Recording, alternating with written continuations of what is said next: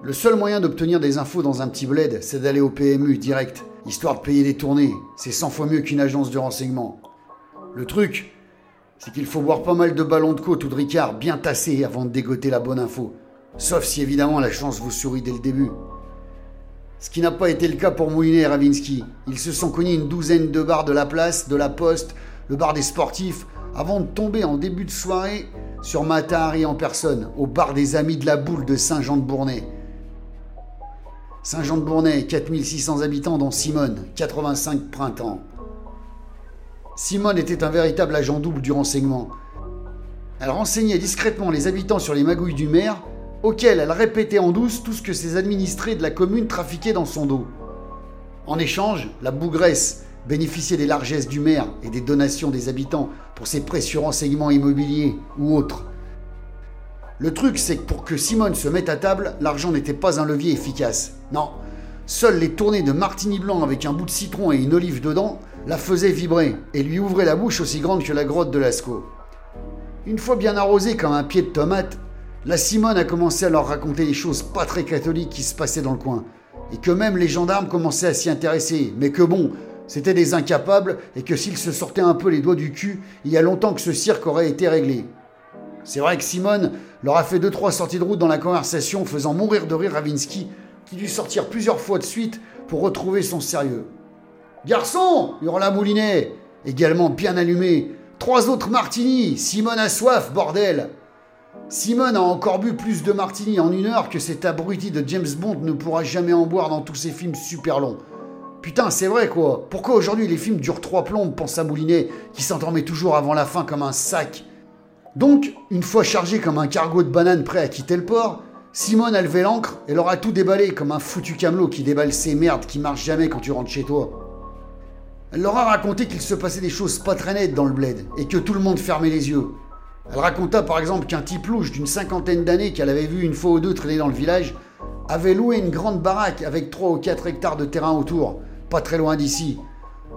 Bon, ensuite, elle s'est égarée en leur racontant que c'était l'ancienne baraque de la famille Beaumont où il s'était passé un terrible drame. Le père Beaumont aurait pété un boulard et flingué sa rombière à coups de fusil de chasse avant d'aller se pendre à la cave avec une corde de piano. Un mi apparemment, d'après Simone qui adorait le piano. Moulinet la recentra et lui demanda ce que le type louche d'une cinquantaine d'années foutait dans cette baraque.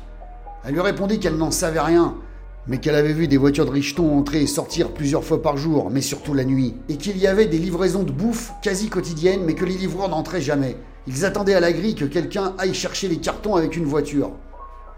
Moulinet et Ravinsky savaient que cet enfoiré était là-dedans, et très certainement Ethan également. Il la remercia en lui offrant un dernier martini avant de se casser du café des amis de la boule de Saint-Jean-de-Bournay à la tombée de la nuit. Avant de sortir, Simone leur lança Hé les blaireaux de la ville Si vous décidez d'aller leur rendre une visite, ils sont tous enfourriés comme une putain d'armée, soyez prudents. Moulinet s'en doutait un peu, il allait falloir qu'il revienne avec du matériel et surtout des amis. Il la salua une dernière fois. Encore merci Simone, à votre santé, et que James Bond aille se faire foutre.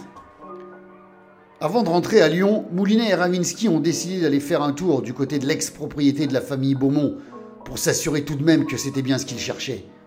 Ils ont garé discrètement leur bagnole dans un chemin forestier juste en face de la grille de la propriété et ont attendu, histoire de voir si quelqu'un se pointerait. Ils ne pouvaient pas foncer tête baissée dans un nid de frelons comme un radin sur une promo, c'était trop dangereux. Et puis ils n'auraient droit qu'à un seul essai. Car les types avec qui ils devaient revenir étaient des putains de mercenaires des mecs qui ne plaisantaient pas. Ils avaient négocié un deal avec deux d'entre eux, mais ils n'auraient pas les moyens de s'offrir leur service une seconde fois si ça foirait. Si vous payez le prix et si vous savez où les trouver, il y a toujours des types prêts à faire le sale boulot à votre place pour éviter de vous dégueulasser les mains. Ça faisait maintenant une heure et demie qu'ils poireautaient devant la grille et personne ne s'était encore pointé. Pour faire passer le temps, Moulinet a demandé à Ravinsky comment ça se passait avec Jade, qui habite juste au-dessus du bureau. Elles sortaient ensemble depuis un an, mais entre elles, c'était comme les montagnes russes, il y avait des hauts et des bas. Jade était une mère célibataire qui élevait seule son fils de 12 ans, le petit Enzo. Un mordu de technologie et d'informatique, ce gamin. Moulinet l'adorait.